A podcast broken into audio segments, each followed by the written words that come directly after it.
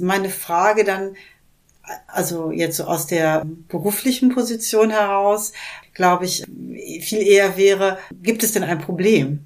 Also die Tatsache an sich, dass Beziehungen veränderlich sind und dass auch nicht, vielleicht nicht nur ein Mensch alle Bedürfnisse die wir haben, befriedigen kann. Das ist ja gesellschaftlich absolut akzeptiert in dem Moment, wo es halt nicht um Sexualität geht. Ja? Also dass man jetzt auch mit einem äh, sehr guten Freund oder einer sehr guten Freundin durchaus auch äh, in, in, Urlaub fahren darf oder äh, zusammen zum Sport gehen darf, was dann vielleicht weniger ähm, in Frage gestellt wird, wobei es natürlich da auch zur Eifersucht kommen kann.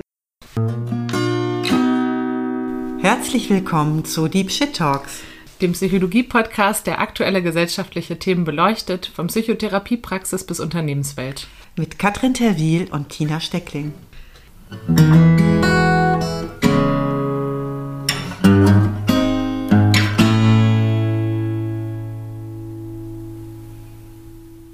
Wir starten ja öfter mal mit einer therapeutischen Einstiegsfrage und eine typische ist natürlich, worüber würdest du heute gerne sprechen? Ja, ich würde heute gerne weiter über Beziehungen sprechen und zwar über Beziehungsform.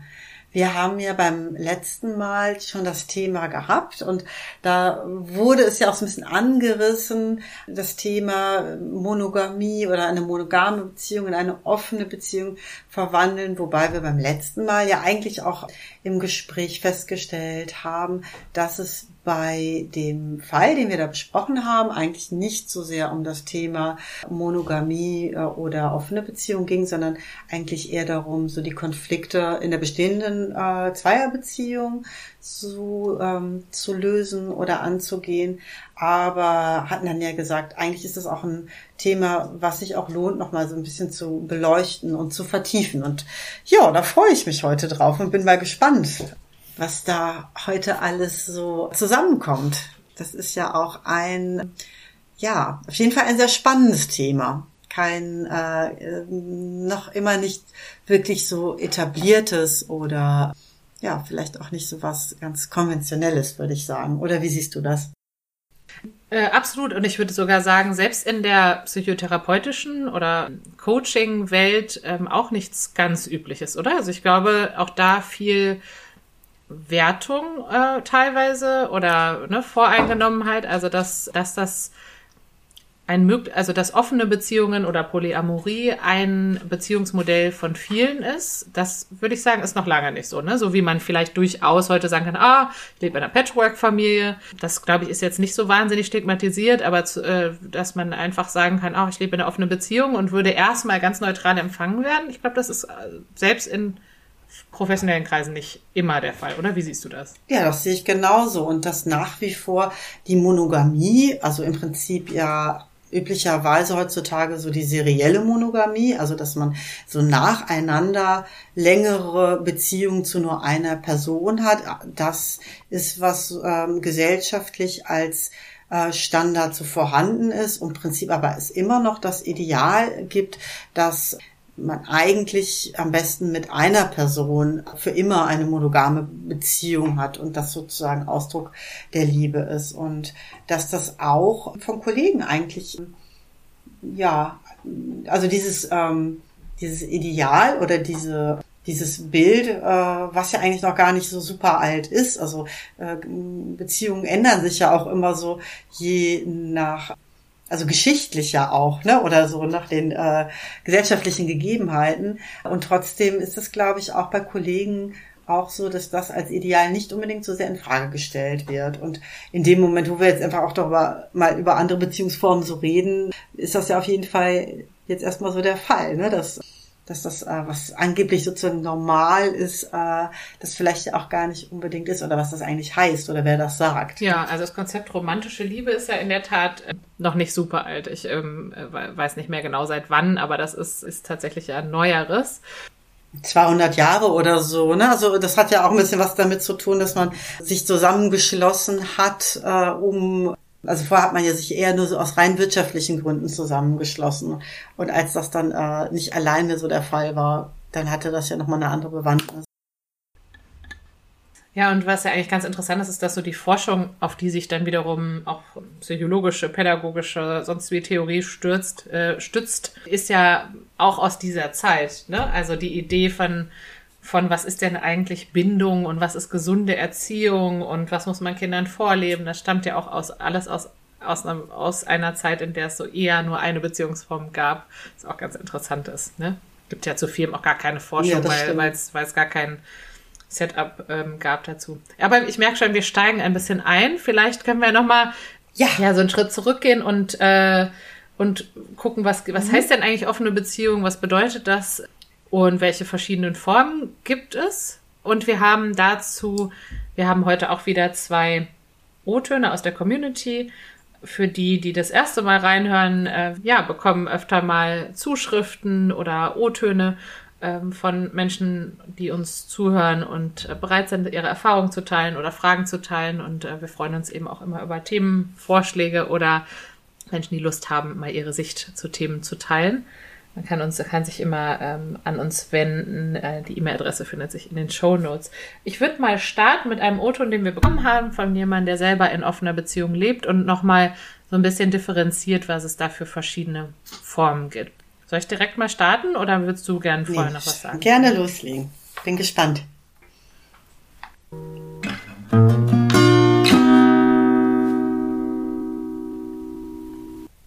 Hey zusammen freut mich, dass ich meine Perspektive, meine, mein Feedback zu einer offenen Beziehung dazugeben darf. Ähm, ich bin mit meinem Partner bzw. mit meiner Jugendliebe damals mit 15 Jahren zusammengekommen und diese Beziehung hat dann auch über zehn Jahre angedauert.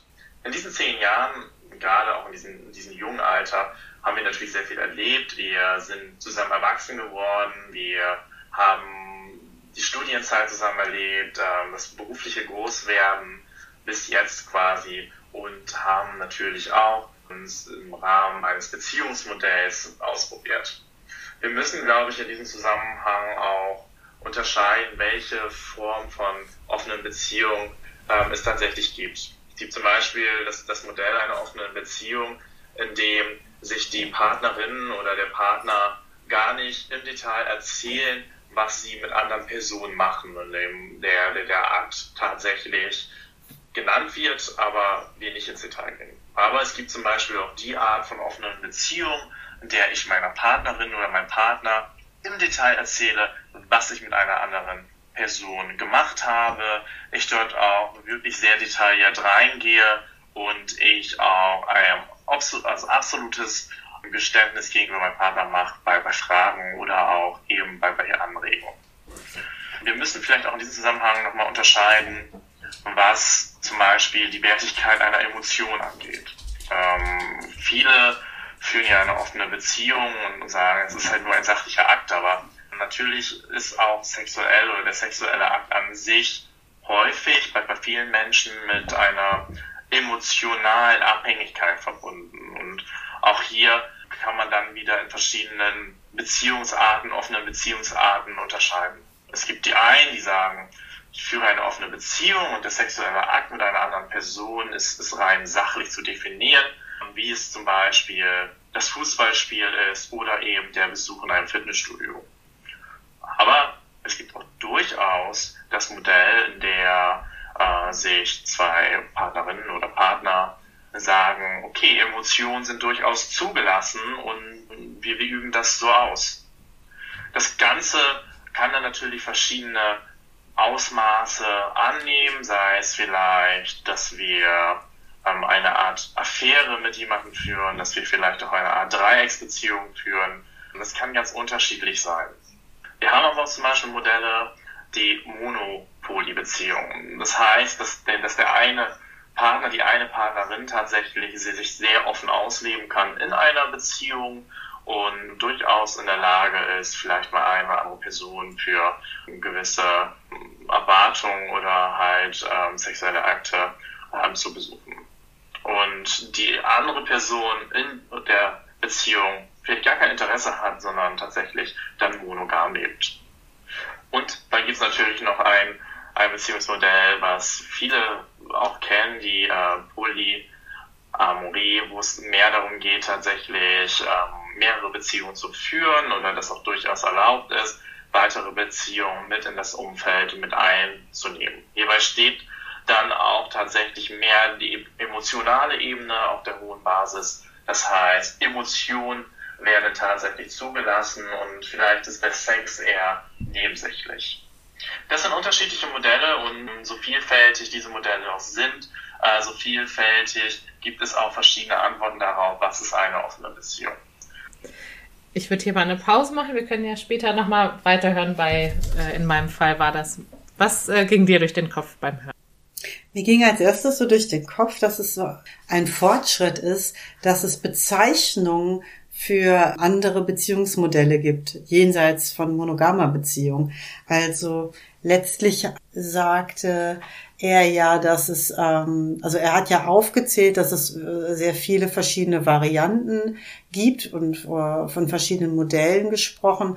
Und ich dachte, es gibt vielleicht ja sogar in so kleinen ähm, graduellen Unterschieden so viele Varianten, wie es Menschen gibt. Also was für den einen okay ist und für den anderen nicht, ne? Wenn wir davon sprechen, darf das emotional sein oder nicht, dann wäre auch so die Frage wieder, was bedeutet das auch wieder im Einzelnen, ne? Und wie nah darf dann die Bindung sein oder ist das dann gleichwertig oder nicht? Also ich will damit einfach sagen, dass es da so einen sicherlich ganz differenzierten Gestaltungsspielraum geben muss, einfach weil es ja quasi zu den Menschen passen muss. Und das, was ich so einen Fortschritt erlebe, ist, dass es das einfach als ähm, Schublade sozusagen gibt. Und sonst die Gesellschaft ja eher das nicht so vorsieht. Also wenn wir jetzt so Filme gucken oder ähm, ne, was so medial so präsentiert wird, werden ja nicht, ist ja nicht jetzt, ich sag mal so im keine Ahnung, ZDF Primetime Fernsehfilm wird ja nicht als Normalität die glückliche Dreierbeziehung oder so als äh, Standard quasi vorgelebt, ne? sondern da gibt es eher im Prinzip ähm, so die Zweiervariante. Und ähm, da ist sicherlich was ähm, drin, was ja so ein bisschen den Raum weitermacht, ne? dass es einfach, äh, dass da so drin liegt, ja, Gestaltungsspielraum und gucken können, was, was für einen selber geht. Was hast du denn gedacht? Ging mir ganz ähnlich, dass ich es total schön finde, nochmal so die Bandbreite zu hören. Und ich habe gedacht, eigentlich könnte man den Fächer sogar auch noch, ähm, noch breiter spannen. Äh, das ist halt hm. wirklich ein, ein hochkomplexes Thema, was nicht einfach nur sowas ist wie, wenn wir bei medialen Bildern bleiben, finde ich, gibt's ab und zu mal so Dokumentationen über die die Hippie-Kommune, wo irgendwie äh, drei Personen, vier Personen in einem Haus leben und was weiß ich, sich das Bett teilen und sagen, wir sind hier alle ganz happy miteinander und wir, ne, so, oder, oder wir treffen uns getrennt voneinander, aber oft auch dieses, wir sind jetzt ein Paar mit vier Leuten. Also dann wirklich so ein, medial wird dann so ein Extrem gezeichnet, was wiederum für viele ganz weit weg wirkt. Und das ist aber äh, vielleicht ganz viele Zwischenformen und Schritte gibt und Nuancen, ist mm. wie so oft, finde ich, ähm, nicht dargestellt. Also, ist, dass es vielleicht nicht nur gibt, also jetzt mal um, um ein ganz anderes Thema zu nennen, aber nicht nur gibt, ich, ich, ich liebe es, Mutter zu sein, ja, oder ich, ähm, oder ähm, ich bereue das oder so, sondern dass, ne, dass man verschiedenste Gefühle haben kann, gleichzeitig, dass man, dass man als Paar sich da immer wieder neu findet, dass auch verschiedene Dinge zu verschiedenen Lebensphasen passen können, mm. finde ich, wird ja ganz wenig dargestellt. Ne? Und wenn man jetzt so, es kann ja auch äh, wirklich sein, dass man als Paar sagt, ja, naja, also Flirten ist in Ordnung, ja. Wir reden darüber, wenn wir jemand anderen heiß finden und teilen uns das mit und finden das vielleicht sogar ganz spannend zu hören, auf wen der andere denn so steht und wir ne, machen irgendwie sagen uns, welche Schauspieler wir toll finden. Das wäre ja für mhm. einige Paare schon ein absolutes No-Go, überhaupt jemandem hinterher zu gucken oder zu erzählen, mhm. wen man toll findet oder mit wem man vielleicht geflirtet hat. Ne? Und jemand anders zieht eine Grenze beim Küssen und jemand anders zieht eine Grenze beim Sex, aber vielleicht nur beim einmaligen und andere würden sagen, na ja, also äh, ihr könnt miteinander schlafen, aber bitte nicht bei uns zu Hause oder aber dafür dann aber bitte nicht ins Kino gehen, weil sowas machen wir zusammen. Das ist eine Pärchensache. Also da gibt's ja sehr viel ähm, Nuance. Zeigt aber, finde ich auch, wenn ich das noch kurz hinzufügen darf, um den Link zur letzten Folge zu machen, man ahnt es schon als äh, Zuhörerin, es braucht viel Kommunikation. Man lernt auch sehr viel über Kommunikation ja. und über sich selber. Und man muss schon auch bereit sein, finde ich, sehr viel zuzuhören und selbst zu reflektieren und ähm, da in sich reinzufühlen. Absolut. Und was mir dabei auch so durch den Kopf ist, dass meine Frage dann also jetzt so aus der beruflichen Position heraus, glaube ich, viel eher wäre, gibt es denn ein Problem? Also die Tatsache an sich, dass Beziehungen veränderlich sind und dass auch nicht, vielleicht nicht nur ein Mensch alle Bedürfnisse die wir haben, befriedigen kann. Das ist ja gesellschaftlich absolut akzeptiert in dem Moment, wo es halt nicht um Sexualität geht. Ja? Also dass man jetzt auch mit einem äh, sehr guten Freund oder einer sehr guten Freundin durchaus auch äh, in, in, Urlaub fahren darf oder äh, zusammen zum Sport gehen darf, was dann vielleicht weniger ähm, in Frage gestellt wird. Wobei es natürlich da auch zur Eifersucht kommen kann. Ne? Das ist ja dann auch wiederum die Frage, wo oder wie ist das individuell welche, ja, was, welche Konstellation kann welche Ängste auslösen. Aber gesellschaftlich ist es, glaube ich, eher so, dass es dann eher als ungewöhnlich, schrägstrich bedrohlich an der, äh, an, bei dem Thema Sexualität eher ist oder da eher so ein bisschen, zumindest in diesem Blick von außen, dann eher problematisch gesehen wird, weil das etwas, glaube ich, ist, was doch eher exklusiv in einer Beziehung stattfinden sollte. Nach wie vor in den Köpfen eher. Und Genau, und da, ähm, und wenn ich sage, äh, gibt es ein Problem, meine ich damit eigentlich eher, gibt es ein Problem jenseits von solchen gesellschaftlichen Tabubrüchen? Gibt es ein Problem jenseits von dem, wie man findet, dass es sein sollte? Und dann eher wirklich, also aus so einer Innenperspektive, na, wie fühlt es sich denn für, für den Menschen an, darin in dieser Konstellation zu sein? Und vielleicht gibt es da ja gar kein Problem. Vielleicht ist das alles gar nicht so. Ne, also die Tatsache an sich, dass das äh, beweglich ist und dass sich das entwickeln darf und dass das auch vielleicht mal unsicher ist, finde ich, ist ja nicht per se ein Problem. Oder muss auch nicht unbedingt eins sein. Genau, ich finde auch, äh, finde das einen super spannenden Punkt, jetzt psychologisch oder therapeutisch, wenn jemand in Behandlung kommt. Deswegen meine ich auch dieses offene Herangehen, da nicht per se das schon den Fakt an sich für das Problem zu halten, mhm. sondern eher verstehen ja. zu wollen. Ne?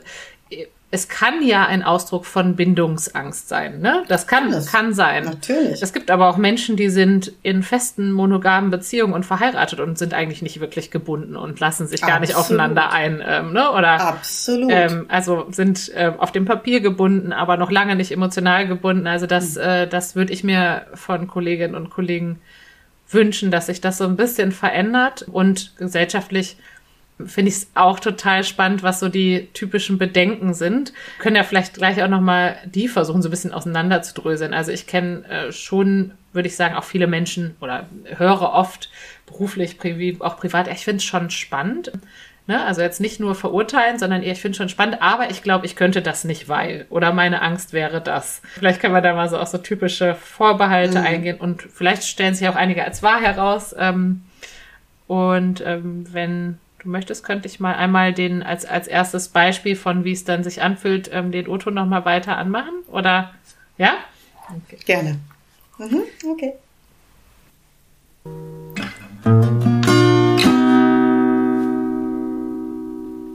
Alles so, und ich hatte es schon erwähnt, wir sind sehr jung zusammengekommen und, und irgendwann nach einer gewissen Zeit ähm, haben wir festgestellt, okay, wir wollen uns gerne noch weiter ausprobieren und haben uns dazu dann entschlossen, tatsächlich ähm, diese Beziehung zu öffnen. Das war aber auch gar nicht im Sinne von, wir führen jetzt eine offene Beziehung, sondern es war dann vielmehr ein Commitment, dass wir sagen, okay, wenn sich Situationen ergeben, dann erzählen wir einander davon, ohne dass es tatsächlich ernsthafte Konsequenzen für die Beziehung hat. Das konnten wir dann auch ausnutzen und ausleben und da waren wir natürlich in einer eher offenen Beziehungsform, wo wir uns erzählt haben, dass etwas stattgefunden hat, aber wir nicht ins Detail sind diese Detailkenntnisse oder dieses Nachfragen, das hat sich dann auch erst später entwickelt. Aber auch mit zunehmendem Alter und auch vielleicht zunehmenden Interessen ist es dann auch dazu gekommen, dass man vielleicht auch sein sexuelles Leben anders auslebt.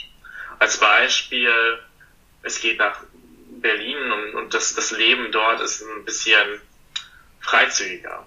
Dann waren die Interessen dann auch mal unterschiedlich, dass wir gesagt haben, okay, wir leben diese offene Beziehung jetzt mehr aus, als andere es tun und wir nutzen das. Aber es gab auch häufig die Phasen, wo wir zum Beispiel komplett monogam gelebt haben über mehrere Monate oder auch Jahre. Das Ganze hat sich dann oder hat dann auch nochmal wieder an Fahrt aufgenommen, als ich zum Beispiel beruflich in eine andere Stadt ziehen musste und wir dadurch viel getrennt waren. Das heißt, wir waren immer unterwegs, beruflich überwiegend, da war auch privat Und das hat halt dazu geführt, dass ähm, zum Beispiel die Zeit, die wir zu zweit hatten, mehr auf einer emotionalen Ebene wichtiger war. Der sexuelle Akt dahinter war zweitrangig tatsächlich geworden, denn die gemeinsame Zeit, die wir hatten, und das war nur noch meistens an den Wochenenden oder abends in irgendeiner Stadt in Deutschland zum Dinner, war uns wichtiger als tatsächlich dann, dann der sexuelle Akt an sich. Und auch hier hatten wir dann eine Beziehung geführt, in der wir uns absolut vertraut haben. Und das ist auch das, glaube ich, was eine offene, meine offene Beziehung damals auch ausgemacht hat. Wir hatten ein absolut inniges Verhältnis. Wir haben uns zu 100 Prozent vertraut und vor allem haben wir sehr, sehr viel über unsere Gefühle gesprochen, wie wir uns fühlen und was zum Beispiel etwas mit uns macht. Und das Ganze hat unsere Beziehung tatsächlich auch mehr gestärkt. Also wir sind nach wie vor ein gutes Team, auch nach der Trennung noch. Wir vertrauen einander blind und das war auch, glaube ich, die Voraussetzung einer offenen Beziehung und hat auch tatsächlich ähm, zu keinen Konflikten geführt. Denn, denn beide waren dann offen zu dem Moment, als, als wir diese Vereinbarung getroffen haben und, und es hat auch lange genug angehalten. Ähm, natürlich ist es vielleicht im ersten Moment eher schwierig, ähm, jemanden anderen zuzulassen. Ähm, da muss, da möchte ich auch ehrlich sein. Natürlich kein Selbstverständnis, ähm, aber mit der Gewöhnung an der Situation war das Ganze dann doch recht spannend. Das war so ein bisschen meine Erfahrung, mein, mein Einblick. Ja, ich übergebe mal wieder an dich. Ja, ich finde es auf jeden Fall, ähm, dass der ganz äh, einen, einen ganz wichtigen Punkt so beschreibt. Und zwar, dass nicht das offene Beziehung führen an sich äh, gut oder für die für Beziehungen gut sind oder äh, Beziehungen vertiefen oder inniger machen oder aufweichen oder kaputt machen, sondern dass es sehr stark darum geht, aus welcher Situation heraus das so passiert. Und wenn jetzt zum Beispiel die Situation wäre, dass einer der beiden das vielleicht überhaupt nicht möchte, aber sich da eher so gedrängt fühlt, locker zu sein, weil es jetzt nach Berlin geht oder weil jetzt ne, Mann das jetzt so macht, ähm, dass das dann, äh, ich mir vorstellen kann, dass das auch ganz schön schrecklich werden kann. Und dass es etwas ist, wenn ich das Gefühl habe, dass ich so mit dem Partner oder mit der Partnerin zusammen in diesem Kreis, in dem wir hier so zusammen sind, in dieser Zweierbeziehung, da ähm, gut aufgehoben bin und mich da ähm, gesehen und berücksichtigt fühle und, und sicher fühlen kann, dass das dann quasi aus diesem Bereich heraus, dass eine ähm, gute Basis ist, dann einen Schritt nach außen zu gehen, dann einen Schritt ein bisschen das aufzumachen, mit sozusagen der Sicherheit im Rücken. Wenn aber das in der ähm, Zweierbeziehung im Prinzip eigentlich ha, ja noch nicht so, also nicht wirklich hm, gar nicht so geteilt wird, sondern vielleicht macht es eher dem anderen zuliebe oder weil ich irgendwie denke, da locker sein zu müssen oder ne, andere ähm, Erwartungen einfach ähm, aus der ähm, sozialen Gruppe heraus oder Angst habe, sonst verlassen zu werden oder was auch immer, dann ist das, glaube ich, ähm, äh, so ähm, eher so auf Sand gebaut. Oder dann wird das, kann das, glaube ich, auch sehr leidvoll werden. Und von daher ist es nicht pauschal gut oder schlecht. Und ich glaube auch nicht, dass es pauschal immer eher einfach und gut bewältigbar ist oder grundsätzlich so viel ähm, an, an Anforderungen bringt, dass es eine Beziehung kaum schaffen kann oder so, sondern dass das äh, sehr damit zu tun hat, wann und aus welcher ähm, Situation heraus und aus welchem Gefühl mit dem Partner heraus gehe ich da eigentlich welchen Schritt. Und dann ist das fast austauschbar oder dann geht es eigentlich, glaube ich, auch nicht. Oder hm, das ist ja genauso, ob man jetzt sagt, ich krieg, ähm, kriegen wir jetzt ein Kind oder ähm, wandern wir jetzt nach Südamerika aus oder was auch immer für ein Abenteuer oder was für eine neue Situation man sich dann einlässt, dass das dann vielleicht ähnlich ist, dass das dann eben auch eine Art von neuem Gebiet ist, was man sozusagen für sich da miteinander bekundet. Und dann ist es einfach genau wichtig, dass man, dass man irgendwie so als gutes Team vielleicht dann so drin steht und das Gefühl hat, dass es äh, fair ist und die Absprachen, die getroffen werden, wirklich nah an den eigenen Bedürfnissen so sind. Und das finde ich, hat er ganz toll beschrieben. Oder so dieses wie, dass das so aus dieser ja, so einer tiefen Vertrautheit, wo es so mitschwingt. Ja, mit die emotionale Beziehung, die scheint ganz groß Priorität zu haben. Ne? Also auch, dass das Wir da sich gut anfühlt und dass darüber auch gesprochen wird. So und dann ähm, ist das sicher ein ganz schönes Beispiel dafür, dass das auch einfach ein Zeichen auch der Liebe sein kann, das auch miteinander sich zu trauen, sozusagen, äh, da so offen zu sein. Ja. Finde ich total schön gesagt, weil ich finde auch, man hat in der, in der Nachricht gehört, also ich finde allein schon, ja, wie über die Beziehung gesprochen mhm. wurde, es war also was sehr, sehr inniges, sehr wertschätzendes, sehr nahes und dass das ja schon gar nicht zu dem Image passt, was viele Menschen von offener Beziehung haben. Das macht man nur, wenn man sich nicht binden kann oder wenn man eigentlich unzufrieden ist oder wenn man eigentlich sich schon längst trennen möchte, aber sich nicht mhm. traut, sondern es ist ja viel ein, ein Wir und wir besprechen und wir navigieren und wir entscheiden, wie sehr wir das aufdrehen, wie so eine Lautstärketaste, ne? Das darf mal lauter mhm. sein, das muss aber auch mal leiser sein äh, und dass, dass das auch ja, nicht so eine Pandoras Büchse ist, die man nicht mehr zubekommt, sondern so ein Regler, wenn man denn gut im Gespräch darüber ist. Und es kann auch, hier war jetzt die Rede von einige ähm, äh, Monate oder Jahre. Es kann ja auch mal sein, dass es wirklich ähm, nur ein bestimmtes Wochenende ist, wo man sagt so, hey, also ich weiß zwar, du warst gerade, warst, bist verabredet am Freitag, aber ich lieg gerade mit einer Grippe flach das, das wird sich sehr un, das wird sich nicht schön anfühlen. Irgendwie, ich glaube, ich, das wäre schöner, wenn du mir eine Gemüsesuppe kochst irgendwie. Ich glaube, Freitag wäre ich echt ein eifersüchtigerer Mensch, als wenn ich selber unterwegs bin und mich mhm. an dem mhm. Abend mit Freundinnen treffe, ja, oder selber jemand anderen treffe. Also, dass das sogar situativ pro Abend ja sich auch verändern kann, in welcher Stimmung man ist. Und auch darüber darf gesprochen werden. Ich habe gerade überlegt, warum ist denn das Thema offene Beziehung so sehr anders besetzt und bedrohlich oder äh, verrucht als äh, jetzt auswandern oder Kinder kriegen. Weil ich würde zustimmen, dass das eigentlich gar nicht so unähnliche Themen sind, dass da eine Person sich mit irgendeinem großen Wunsch, der einen Einfluss auf den, das Leben des anderen hat und äh, wahrscheinlich viele Emotionen auslöst, an den anderen wenden muss und dass man sich da ja, und dass es am Ende eine Entscheidung braucht. Also man kann nicht äh, als Paar in zwei Städten leben, also entweder man muss pendeln oder für eine Fernbeziehung oder man kann nicht ähm, Halbkinder bekommen und mit der offenen Beziehung ist es ja auch ein bisschen so, man kann das, vielleicht ist es sogar noch ein bisschen leichter, könnte man sagen, weil man kann es ja ausprobieren und auch nach einer Woche wieder beenden.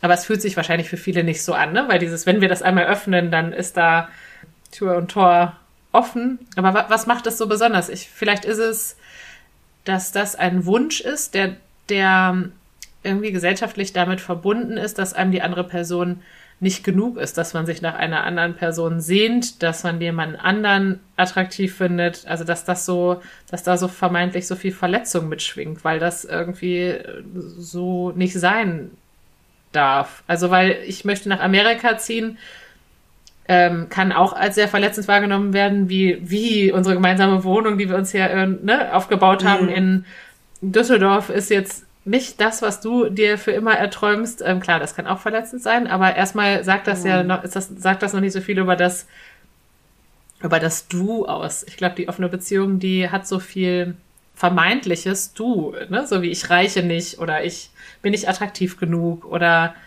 äh, ja, mein Partner äh, kann sich nicht festlegen, ähm, für mich entscheiden. Oder was meinst du, was macht den Unterschied?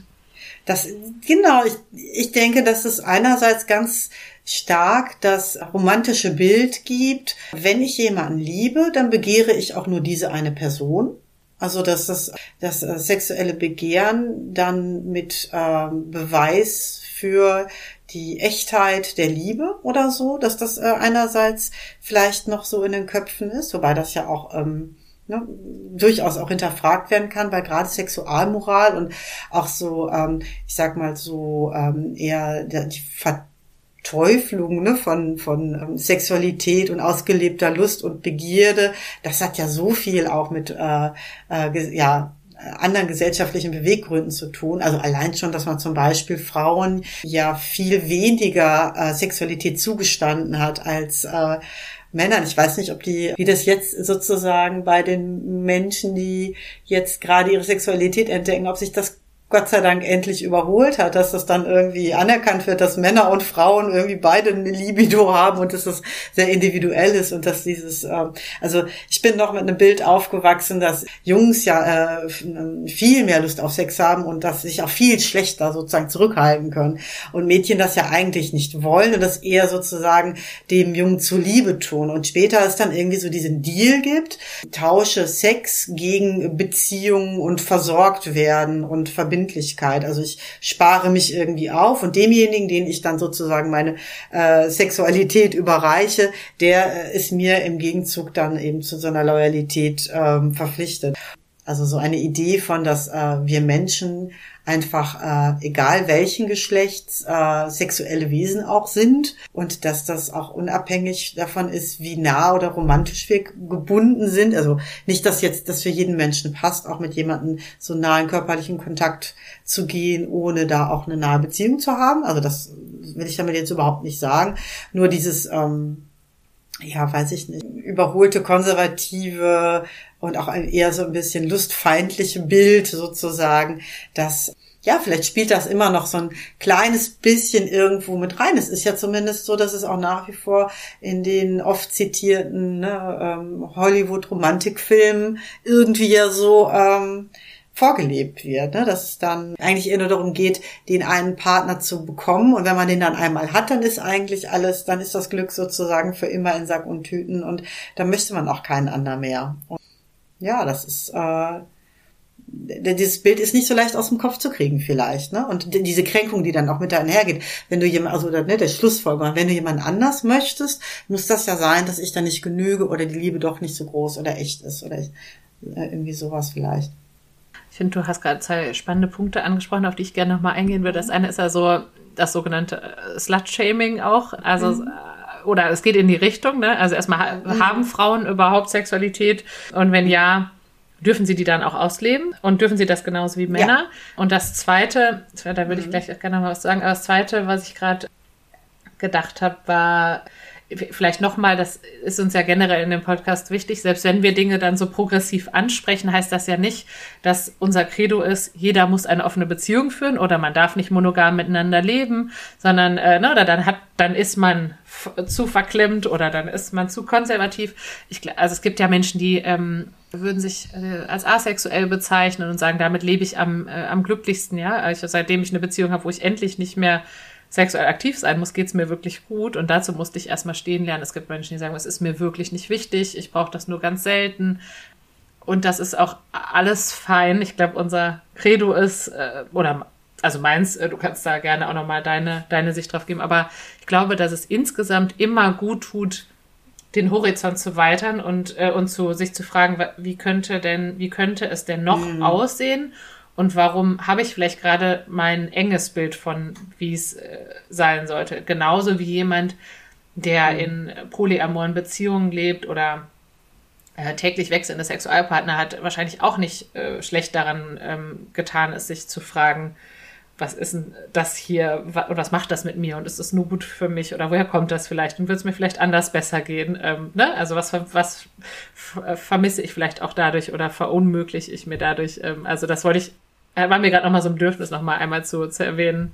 Absolut, absolut. Und das ist, wie gesagt, das die, die, also das ist das eine oder das andere ist nicht gut oder schlecht, aber es kann so gut oder schlecht für einen selbst sein. Und ich finde, egal in welche Richtung, wenn ich da eher mich fremdgesteuert fühle oder unter Druck oder also egal, ob ich mich unter Druck fühle, monogam sein zu müssen, genauso wie ich mich unter Druck fühle, das nicht sein zu müssen, äh, beides ähm, problematisch sein kann. Oder eben, wenn wenn alle glücklich sind, auch alles gut ist. Da gilt ja so ein bisschen die Maxime, solange ich keinem schade oder solange ich äh, äh, das so einvernehmlich mache. Also in der, das war vielleicht auch so ein bisschen ähm, nochmal so das Thema von unserer letzten Folge, wo es eigentlich so darum ging, wenn es problematisch wird, dass die Absprachen in einer Beziehung gebrochen werden, dass das nochmal andere Probleme auch hervorruft. Also wir, wir reden ja gerade eigentlich die ganze Zeit darüber, was es für Formen gibt, die aber eigentlich voraussetzen, dass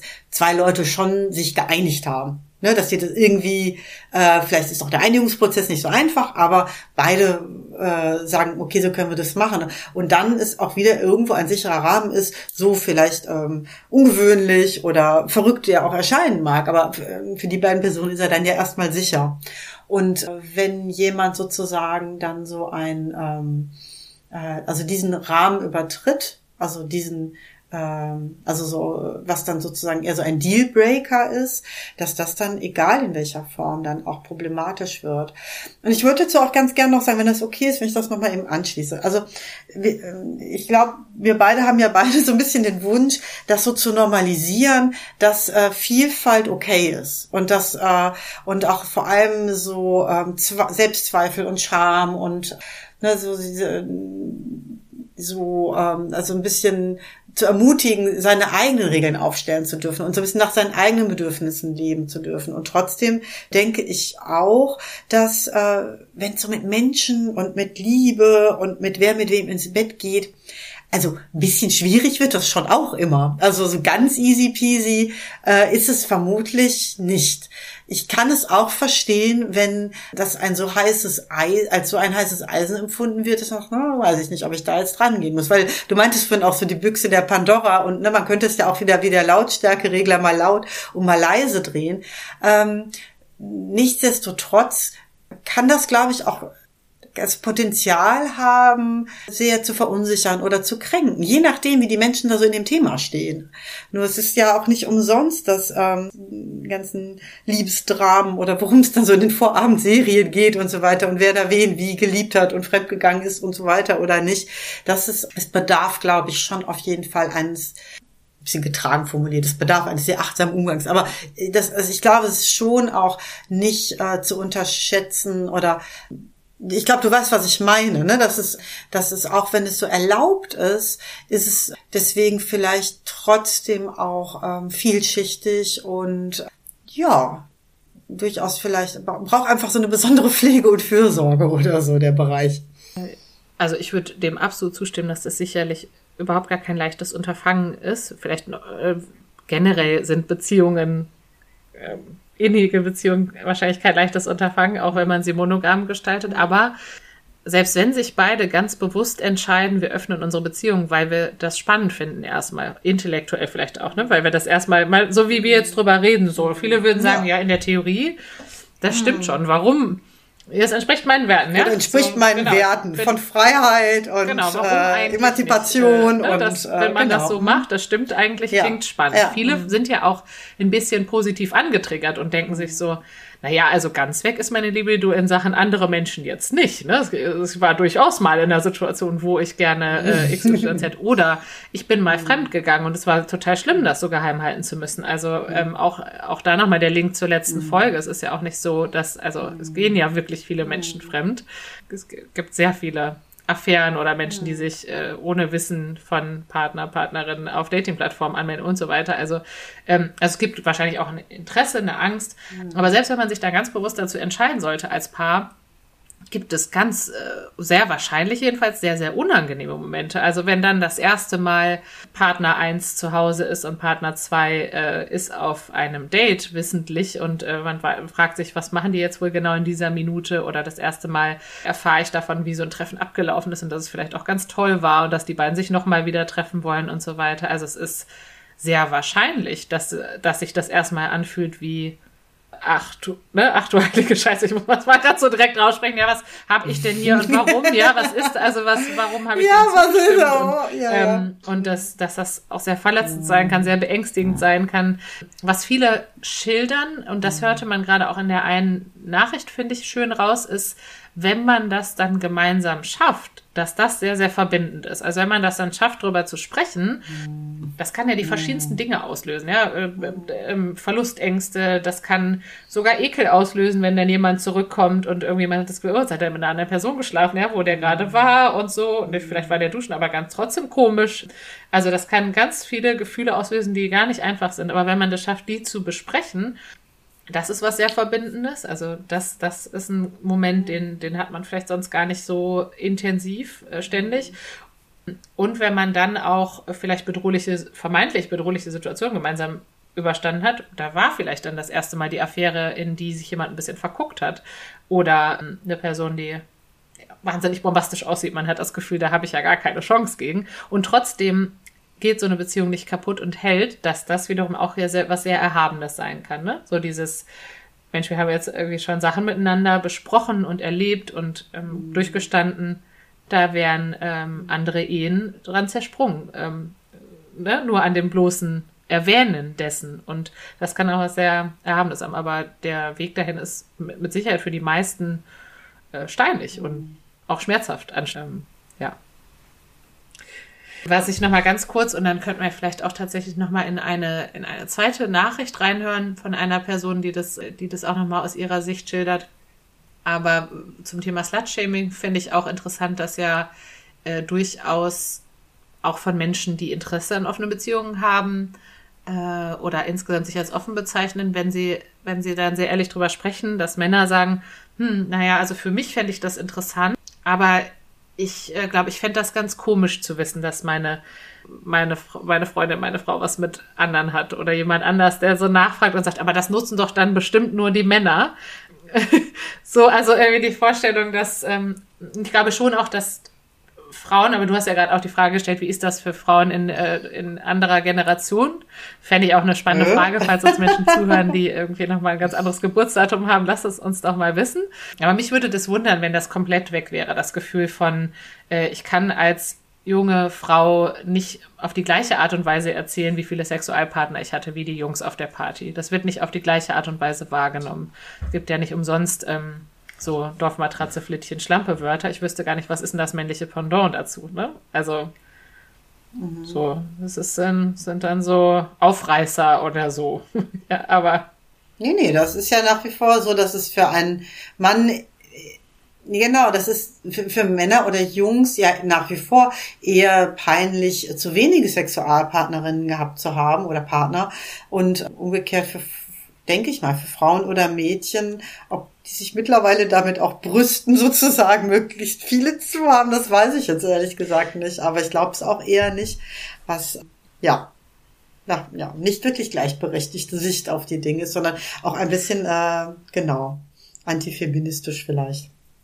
Das ist übrigens auch was Spannendes, dass sich in der, um diese dieses Thema offene Beziehung und Polyamorie natürlich auch eine Subkultur bildet, die bestimmte Plattformen hat, bestimmte Stammtische und so weiter und auch nochmal ganz anders spricht über sexuelle Offenheit und das dann vielleicht auch ummünzen kann und sagen kann, äh, ich finde das spannend, ich möchte eigentlich genau, dass meine Frau genau sowas, äh, dass sie da offen ist. Ich finde alles andere langweilig, ich kann mir das gar nicht mehr anders vorstellen, ähm, aber dass das wie eine ja, Sub-Community ist, die dann teilweise ähm, sich kennt, äh, auch in einer Stadt wo andere Normen und andere Werte gelten und dadurch dann auch wieder eine andere, ja, Absolut. anderes einfach Absolut. auch normal ist. Dann wird es aber fast auch schon wieder politisch, ne? Vielleicht ist es dann eher peinlich ne? sozusagen, wenn ich dann jemanden habe, der da eher sehr konservativ, äh, äh, eine konservative Erwartungshaltung hat. Äh, aber wie genau, also genau es hat auf jeden Fall auch eine, ähm, eine andere gesellschaftliche und zeitgeschichtliche und politische Dimension und äh, ja, das, äh, da ist vielleicht äh, die Emanzipation noch doch noch nicht so ganz am am Ende angelangt oder hat da noch nicht so ganz, das ist ein bisschen Luft, ne? -mm. Da ist noch, da ist Raum noch, ja. würde ich sagen. Ja. ja, ich bin gespannt dann auf den nächsten, äh, auf den nächsten O-Ton dann. Ja, also der O-Ton, der ist nochmal ähm, ein O-Ton aus unserer Community von einem Hörer, diesmal jemand anders, der sich in einer heterosexuellen Beziehung befindet. Auch das nochmal vielleicht ein schöner Link zu unserer Folge ähm, äh, jenseits der Heteronormativität. Ne? Da hatten wir auch mal eine ganze Folge zu, ähm, was gibt's eigentlich für sexuelle Orientierungsformen und Identitäten und so weiter aber genug der Werbung für unsere eigenen Folgen. Also ein, ein Hörer schildert äh, seine Erfahrungen aus offener Beziehung äh, und hat uns diese aus dem Zug gesendet und entschuldigt sich dafür, dass es ein bisschen im Hintergrund ähm, Reisegeräusche gibt, aber wir finden, die sind eigentlich absolut ähm, akzeptabel. Man kann es gut verstehen und es ist ja schön, dass uns jemand auf einer Zugreise Sachen aufnimmt. Ja, dann spielen wir die mal ab, die erste. Vielleicht ganz kurz zur Einleitung. Ähm, da geht es um die Frage, ist denn so die größte Herausforderung gewesen oder die größte Hürde, emotional auch? Und darauf dann die Antwort.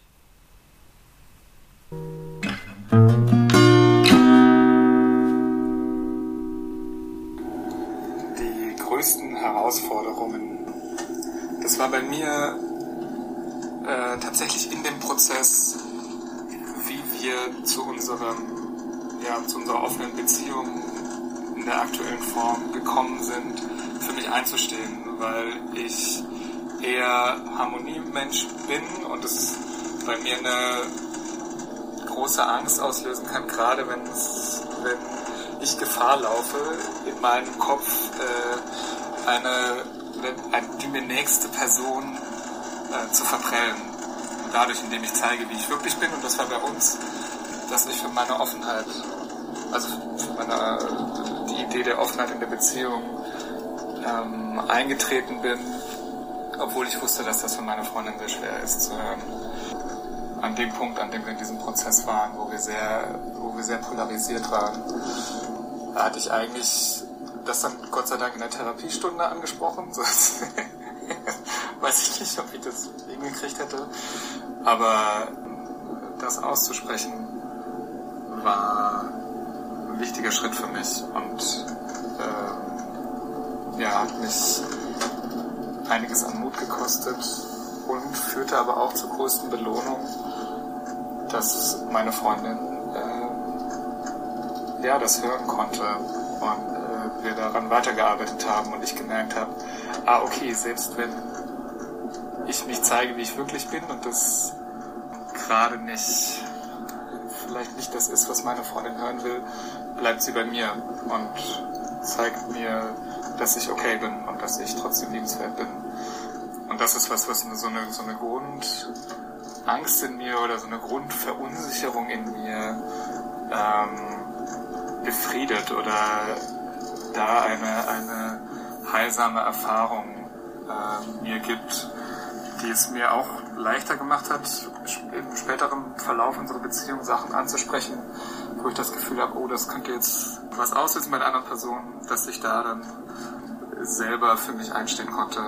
Also das war so ein, ja, eigentlich unser, unser Prozess oder für mich so die größte Herausforderung und dann auch gleichzeitig größere, größte Belohnung. Total schön. Ich bin ganz berührt von der, von der Offenheit, mit der er das so teilt oder so, so Einblick gewährt und ich kann das ganz, ja, so nachvollziehen, was das wohl für ihn bedeutet haben mag, so sich so zu überwinden und den Mut so aufzubringen, in diesen ungewissen Bereich zu gehen und sich da so verletzbar zu machen. Und ähm, ja, ich finde, da wird das sehr schön deutlich, was das eigentlich bedeutet oder warum es dann eigentlich so geht. Ne, dass es nicht äh, nicht darum geht, ob ich jetzt äh, dieses darf oder da egoistisch sein kann oder nicht äh, oder ähm, irgendwas ne, konsumieren oder haben will, sondern dass es eigentlich auch sehr stark darum geht, ähm, ja, sich zu öffnen und sich zu zeigen und das Risiko einzugehen und dann, wie er es dann auch so sagt, die Belohnung dann auch so dann die Nähe ist und das äh, sich so angenommen zu fühlen. Ja, toll. Ich finde find auch den, den Punkt schön, dass man daran ja sieht, auch da, glaube ich, stimmt das Klischee nicht so ganz, äh, dass irgendeine Person der anderen vor den Latz ballert, ich würde gerne auch Sex mit anderen haben. Ne? Musst du jetzt mit leben. So, ich will, ich will alle Lollis. Sondern dass das, dass, dass das überhaupt ansprechen ja ein riesiger Akt sein kann, der jemanden wahnsinnig beschäftigt und ein riesiger Schritt sein kann, so dass man vielleicht auch als als zuhörende Person auf der anderen Seite vielleicht wirklich auch gut daran tut, erstmal bei solchen Themen oder bei generell schwierigen Themen erstmal zu sagen, danke, danke, dass du es mit mir teilst oder danke, dass du mir da so vertraust, ne, dass du es, dass du es ansprichst. Ähm, und das mhm. heißt ja erstmal noch, es ist ja noch keine, bestenfalls noch auch noch gar, gar nichts passiert, sondern erstmal nur ein Bedürfnis geteilt, ne? Und erstmal das anzunehmen und verstehen zu wollen und dann kann, dann wird man sehen, wo man landet. Also die beiden, ich weiß nicht, ob das auch noch später erwähnt wird, aber die machen gemeinsam eine Paartherapie und sprechen halt genau darüber, um das auszuloten für sich beide. Es hat er ja gesagt. Ne? Ich bin froh, dass ich äh, in der Therapiesitzung angesprochen habe und dass das, äh, also, dass dieser Effekt dieses Rahmens, das hat er dann ja schon auch noch mal so rausgestellt und das denke ich, ähm, spricht ja auch nur für diese Beziehung, dass sie da dass sie sich da so gut mhm. um sich kümmern. Also auch in der Form einer, ähm, einer Therapie dann auch sich das nochmal so zur Seite zu stellen dann. Ist übrigens eine relativ junge Beziehung, also fast schon eher eine präventive Paartherapie, was was ich ja immer so äh, propagierst genau, dass so, ja, ja, dass das so schön ja. wäre, ne? So äh, wenn das öfter passieren würde. Ähm, also das ist keine, wir haben uns auseinandergelebt und streiten uns schon seit fünf Jahren Paartherapie und jetzt ähm, wollen wir das noch versuchen, noch irgendwie gerade zu biegen, wenn es eigentlich schon kaputt ist. Ja, sehr gut. Also eher präventiv oder einfach damit es gar nicht so ähm, schwierig werden muss, kann das auf jeden Fall, ja, ist das nicht ein Zeichen, dass die Beziehung nicht gut ist. Also das vielleicht auch nochmal an unsere ZuhörerInnen, dass die Idee oder den Vorschlag, sich da Unterstützung zu holen, nicht ein Eingeständnis sein muss, dass die Beziehung nicht gut ist. Ganz im Gegenteil, dass es eher vielleicht auch ein Zeichen sein kann, dass es einem so wichtig und wertvoll ist, dass man es äh, ja pflegen möchte und ja alle Unterstützung angedeihen lassen möchte. Ja, ich meine, bei vielen anderen Dingen macht man das ja auch. Ne? Man sagt so, Steuererklärung, oh, finde ich gar nicht so einfach. Ja, ist was Komplexes, äh, da hole ich mir Unterstützung rein. Und bei, bei Dingen, die eigentlich so einen großen Einfluss auf unser Leben haben, tun wir das nicht und holen uns keine, keine Unterstützung, keinen Rat, keinen, keinen Rahmen. Naja, wollen wir nochmal in Teil 2 hören.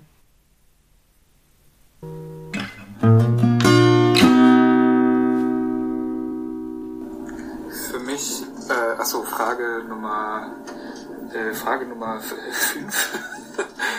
ähm, heißt das, man kann oder will sich nicht richtig binden oder hält sich einen Plan B offen? Für mich war das schon am Anfang, äh, dass ich dadurch einer, einer wirklichen Bindung ein bisschen aus dem Weg gegangen bin, weil das für mich quasi eine Beziehung einzugehen bedeutet, dass, ich, dass es zumindest eine Realität gibt, eine Zukunft gibt, in der ich mit dieser Person bis an mein Lebensende zusammen bin. Und dann die Idee, okay, das ist geschlossen, dann, dann kam bei mir sofort ein Gefühl von, oh Gott, dann entscheide ich mich jetzt bis ans Ende meines Lebens für eine Person und dadurch rückte mein Tod mir sehr viel näher. Und ah, dann ist ja mein Leben bald zu Ende. Oder dann treffe ich jetzt eine Entscheidung, die so das Ende meines Lebens einläutet. Und das hat mich sehr, ja, das hat mich abgeschreckt. Ähm, auch natürlich nicht voll bewusst. dem bin ich da so nach und nach drauf gekommen. Aber das war auf jeden Fall am Anfang ein Teil dieses Wunsches. Äh, oder ein Teil dieser, dieses, dieses Appeals einer offenen Beziehung. Ähm, und das hat sich jetzt aber geändert durch besseres Verstehen, was ich da eigentlich will.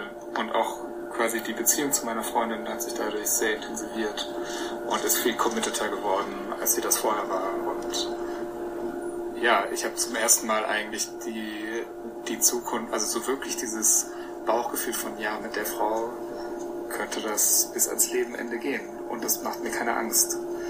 Und wir haben konkret eine, ja, konkret sind wir gemeinsam auf der Suche nach unserer Offenheit. Das heißt, wir versuchen zusammen zu experimentieren und dann zu schauen, wie das für uns ist. Und haben uns durch den Prozess, wie wir da hingekommen sind, durch Therapiearbeit, also an uns selber und äh, jeweils und in der Paartherapie, uns so ein Vertrauen aufgebaut, dass wir mit allem, was dann hochkommt, auch arbeiten können und wir uns aufeinander verlassen können und wir nicht einfach abhauen. Und fühlen uns jetzt gut gerüstet, so ein Abenteuer anzugehen aber das ist sehr bewusst entschieden. Wie ging es dir beim Hören des, äh, des zweiten Teils des O-Tons? Ich habe hab dich ähm, ja grinsen sehen. Du wirktest beseelt beim Zuhören. Was war das, was dich so hat grinsen lassen? Ich fand das ähm, ja sehr ja fast schon so so ähm, idealtypisch wie ähm, offen, also wie ähm, ehrlich auch irgendwie darüber äh, berichtet wurde von ihm, äh, was das so für Ängste ausgelöst hat. Und ich habe da einfach auch sehr viel Respekt davor, wenn Menschen sich so ihren Ängsten so stellen. Und wenn, ja, das äh, so zu überwinden. Und das ähm, finde ich einfach sehr ähm, besonders. Und ich finde es auch sehr schön, dass das so mit uns geteilt wird. Ja, ich finde das auch das zweite schöne Beispiel von hm, offene Beziehungen äh, und deren Image von nicht vertraut sein oder ne, irgendwie sich nicht aufeinander einlassen können, das passt, passt finde ich, auch zu dieser Sprachnachricht nicht so, sondern das ist ja ein, hm, zumindest beim Zuhören, ein, ein sehr tiefes Einsteigen in was fühle ich für den anderen, äh, kann ich mich committen. Und ich wage zu bezweifeln, dass die durchschnittliche Beziehung durch so viel Reflexion geht. Also das, also weißt du, ich meine, dass, äh, dass äh, wenn man wenn man ernsthaft durch diesen Prozess geht, gemeinsam und sehr ja. reflektiert und offen, ist das wahrscheinlich ja. sehr viel mehr, als andere Menschen sich Gedanken über ihre Beziehungen machen und äh, ne und dann auch auch monogame Beziehungen gehen ja auseinander und eventuell weil all diese Fragen nie gestellt wurden. Und ich finde das so toll, dass es nicht darum geht, dass es, dass sich jemand ähm, komplett klar sein muss und in der Lage sein muss, sich so äh, direkt von jetzt auf gleich so total zu binden und einzulassen, äh, sondern dass es auch also es nicht so schwarz-weiß ist. Ne? Entweder kann ich das und, und will ich das oder kann ich das gar nicht und will das gar nicht und habe dementsprechend dann äh, Schwierigkeiten, mich zu binden. Und äh, alle anderen äh, Beziehungsideen ähm, sozusagen sind nur Ausdruck der eigenen Bindungsangst, sondern dass das halt gerade auch, ja, äh, in dieser Ehrlichkeit, ähm, äh, wie er so eben mit seiner Angst sich zeigt, dass darin so die Echtheit und, und die Nähe liegt. Also nicht in, ne, also weißt du, was ich meine, dass es nicht darum geht, dass ich keine Angst haben darf oder dass, dass das nicht auch schwierig sein darf oder dass nicht auch es äh, vielleicht Anteile gibt, die sagen, Gott, das will ich ja doch gar nicht und dass vielleicht auch Anteile geben darf, wo dieses andere Menschen mit in die Beziehung zu holen auch ein Schutz vor zu viel Nähe ist. Und es ist ja das haben wir heute jetzt nicht so drüber gesprochen, aber so eine Funktion kann es ja auch haben. Also, dass wenn ich sozusagen die hm, Probleme und die Konflikte in meiner Beziehung nicht angehe, dass ich, wenn ich mir dann eine dritte Person sozusagen hinzuhole, dass ich das dann so ein bisschen pseudomäßig wieder so ein, eine, eine Lösung etabliere, die aber nicht wirklich eine, eine Klärung beinhaltet. Und das kann es ja, also das kann es durchaus geben. Also was ich glaube ich so, was mich so zum Lächeln gebracht hat, ist, dass äh, die Schwierigkeiten zu empfinden ist überhaupt nicht das Problem. Es geht darum, wie ich dann damit umgehe. Und wenn ich dann, dann die Schwierigkeiten und Ängste und auch vielleicht ähm, Beklemmung und äh, Fluchtgedanken oder was weiß ich auch alles fühle und mich damit aber dann zeige, dann ist es, ja, dann, dann steht das, dann wird das so entmachtet, ne? Oder dann, dann steht das keiner äh, Nähe und Bindung und Liebe im Weg ist vielleicht auch ein Gedanke, der mir dazu noch kommt, ist, dass das generell ja auch ein großer Wirkmechanismus von Therapie ist oder von Menschen, die gut zuhören können oder von mhm. guten Gesprächen, dass Dinge irgendwie ausgesprochen sind und zugehört werden und durch das Aussprechen eine Form bekommen. Also oft denken ja Menschen, dass sie schon alles durchdacht haben und durchgrübelt haben und schon 20-fach und äh, dann mhm. erzählt man das mal jemandem und plötzlich wird es doch nochmal klarer und jemand fragt nach und will das verstehen, dass die Dinge dadurch figürlich werden, Gestalt, eine Gestalt annehmen, greifbar werden und dadurch mhm. weniger bedrohlich, als wenn sie wie so ein diffuser Blitz durch den Kopf schießen und immer an der gleichen mhm. Stelle wieder aufhören als Gedanken. Äh, also dass äh, die bedrohlichen Gedanken durchgesprochen und mit jemandem anderen gehalten oft, oft schon gar nicht mehr so bedrohlich sind. Äh, Finde ich, kommt ja da auch raus. Ähm, ne? Also gemeinsam drüber gesprochen Total. und gehalten und dann können wir jetzt vielleicht auch mit unserer eventuell ja nicht, äh, die ist ja wahrscheinlich nicht weg, die Angst äh, vor dem Tod oder die Angst vor dem sich festgelegt zu haben und mhm. falsch zu liegen, aber. Äh, das irgendwie mal angesprochen zu haben, ist ja, ist ja schon sehr entmachtend für diesen fragmentierten Geist an Gedanken, der einen da jagt irgendwie, ne? So. Total. Also es gibt doch auch diesen schönen Spruch, äh, es wird immer gleich ein bisschen anders, wenn man es ausspricht. Und finde gerade bei so etwas, was sich dann innerlich subjektiv so riesengroß anfühlt, in dem Moment, wo ich es sozusagen nicht mehr nur in mir habe, sondern ausgesprochen es im Raum sozusagen irgendwo so daneben steht und ich kann mal so drumherum laufen und es mir so von verschiedenen Seiten angucken, dann, dann ist es schon begrenzter oder dann, ne, dann ist es nur noch so eine Sache. Das ist schon mal neben, neben mm. mir, ne? Also oder an, also ich kann es mir, ja, ja, ich kann ich habe eine Distanz dadurch geschaffen, dass es schon mal aus mir raus ist. Ja. Mhm. Was mir gerade nur noch mal auffiel beim auf die beiden Beispiele gucken, wir haben natürlich jetzt in dem Fall zwei O-Töne, die sich gar nicht so unähnlich sind. Wenn wir gesagt haben, es gibt ja so ein Spektrum von offener Beziehung. Ne? Wir haben jetzt weder gehört, ich lebe in einer festen Beziehung mit fünf Menschen und liebe alle gleich doll. Noch haben wir gehört, ach, da geht's ja. mir um ähm, irgendwie ab und zu mal, äh, weiß ich nicht, irgendwie Sex und dabei muss ich nicht mal wissen, wie die andere Person heißt. Ne? Also dafür gibt's ja auch Apps. Es gibt ja auch Apps, die funktionieren so wie mhm. ich sehe auf dem Radar, jemand ist in der Nähe und treffe mich für eine Stunde auf der Toilette. Also sowas gibt's ja auch. Ähm, das haben wir jetzt ja beides nicht gehört, als vielleicht die Extreme, die man sich da so vorstellen kann. Aber ich glaube, man bekam oder bekommt eine Vorstellung davon, wie vielleicht auch bereichert das sein kann, so in so eine Reflexion zu gehen gemeinsam. Weil, also wie dich berührt mich das auch total, ähm, jemanden so sprechen zu hören. Und ich fände das ähm, ein totales Geschenk, sowas in einer Beziehung ne, so, so, zu bekommen. Also weil es berührt uns ja sogar schon von einer von einer Person, ne, mit der wir jetzt gerade keine Beziehung führen, ja, so. Die wir nicht kennen, ne? Mhm, ja, ja. Also noch, es sei noch mal dazu gesagt, dass es ähm, diese O-Töne sind natürlich keine ähm, Klienten oder Patienten von uns, sondern ähm, also niemand, wo wir in einer beruflichen Rolle eine Verantwortung für haben, da würden wir da nicht zu einladen, sich hier so preiszugeben. Aber gerade weil es da so eine Distanz dann gibt, ist es ja umso schöner, dass es hier so freiwillig und so großzügig hier mit äh, uns und ja, auch euch so geteilt wird.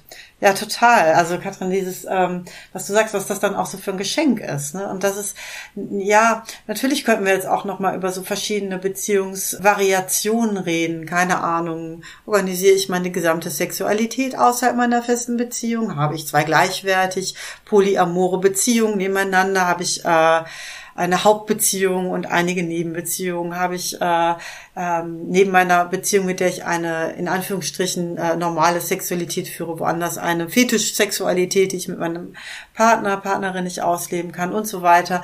Aber ich glaube, worum es uns ja ging, was auch deutlich geworden ist, dass es ein bisschen egal ist, in welcher Konstellation es ist, dass es letztlich darum geht, wie sehr bin ich halt mit mir, also mir selbst treu und offen in der, Kombination, äh, in der Kommunikation und bereit, mich meinen Gefühlen zu stellen und mich damit zu zeigen und das so auszuhandeln und dass dann, ja, dass dann so vieles möglich ist oder sich, dass, dass es sich daran halt eher ausrichtet äh, und nicht äh, an der, an der Form sozusagen, sondern an, an dem Umgang und der Haltung vielleicht eher. Ja.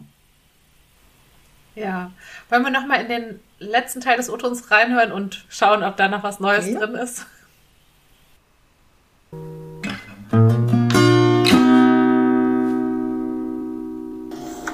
Hallo, äh, Frage 1. Wie entscheidet man sich für eine offene Beziehung? Im Idealfall redet man drüber.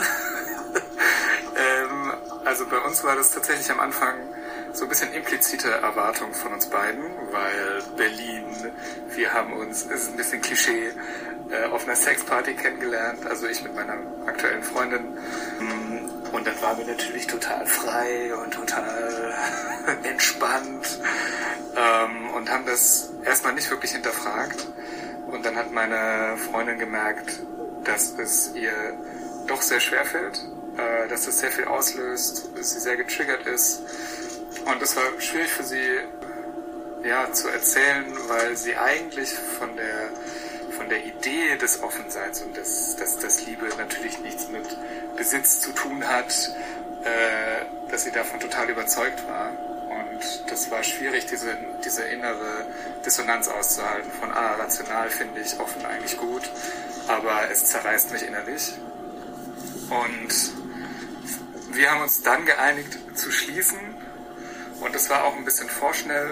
Also wir haben das nicht, nicht gut kommuniziert und nicht gut darüber geredet, wieso wir das schließen sollen. Und gerade ich habe mich dann da ein bisschen auch, also im Nachhinein da einen Teil von mir weggedrückt, weil ich auch ja, Schiss hatte, den, dafür einzustehen. Ja, weil ich auch eher so äh, auf der Harmonieseite im Spektrum, glaube ich, stehe. Und das hat aber nicht funktioniert. Also das, wir haben dann lange nicht drüber gesprochen und es hat dann eher dazu geführt, dass es im Untergrund gerade bei mir zu Konflikten geführt hat und dass ich dann gerade im Nachtleben, wenn ich äh, Alkohol getrunken hatte, dann nicht mehr, also äh, zum Teil die sehr nah an unsere Grenzen rangekommen bin und zwar so, äh, dass dann auch nicht viel gefehlt hatte ähm, in einer Instanz, ähm, dass ich meine Freundin betrogen hätte. Und das war dann auch der Anlass, dass wir gemerkt haben, so können wir nicht, also so funktioniert das nicht. Wir müssen das nochmal wirklich besprechen. Und wir haben sehr schnell gemerkt, dass wenn wir das einfach so zu zweit besprechen, dass obwohl wir eigentlich von uns selbst das Bild hatten, äh, dass wir sehr gut über tiefe Themen sprechen können und über unsere Bedürfnisse und Ängste, dass wir zu sehr an, an die Themen kommen, die uns zu sehr triggern, als dass wir das wirklich gut besprechen können. Und haben uns dann äh, Therapeut gesucht. Und das war wirklich auch im Rückblick die beste Entscheidung unserer Beziehungslaufbahn, ähm, weil uns das wirklich ermöglicht hat, den, den eigenen Wünschen auf den Grund zu kommen und zu verstehen. Und das halte ich für eigentlich für wichtig, äh, um auf die Frage zu antworten, zu verstehen, wieso will ich eine offene Beziehung, beziehungsweise wieso will ich eine geschlossene Beziehung. Und es hat sich bei uns dadurch sehr viel angenähert, dass wir nicht mehr in dieser Polarität waren.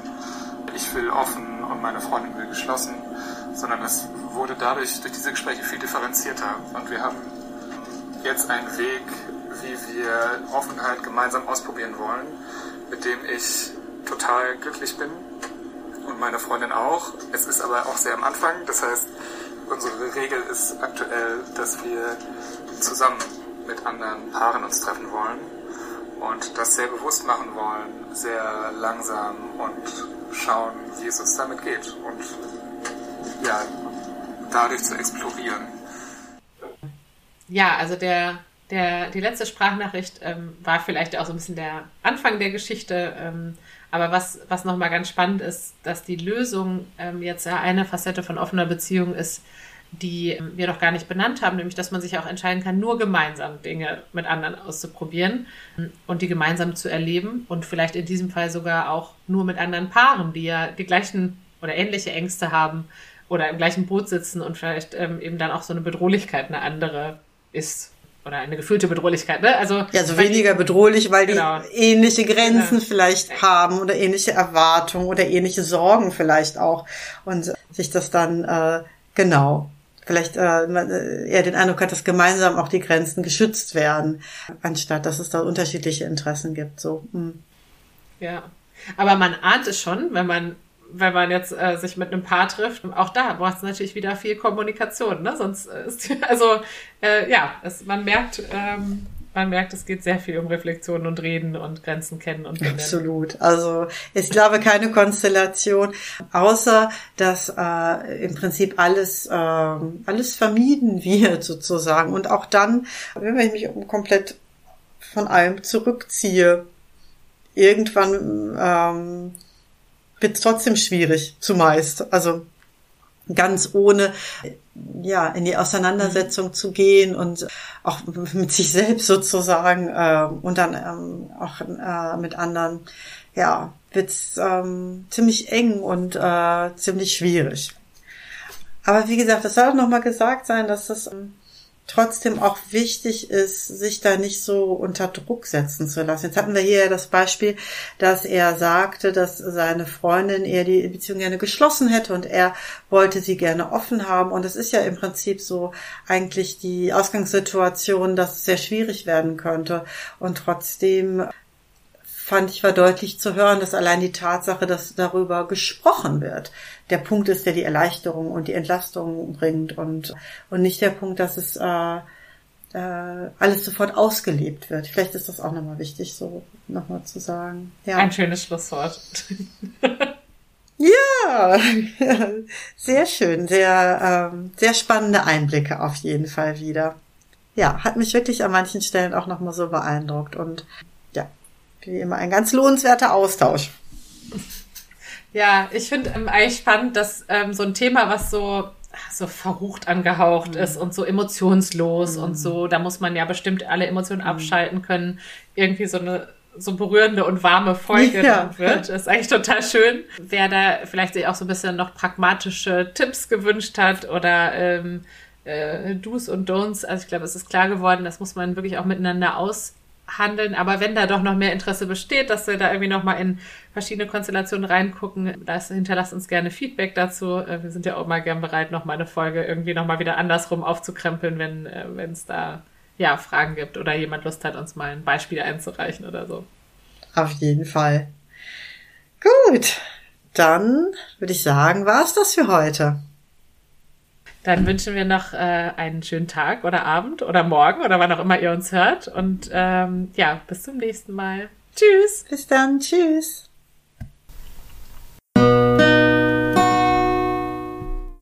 So, mit Blick auf die Uhr machen wir heute an dieser Stelle einen Punkt. Sagt uns gerne, wie ihr es fandet. Wir freuen uns über eure Rückmeldungen, Kommentare und Bewertungen.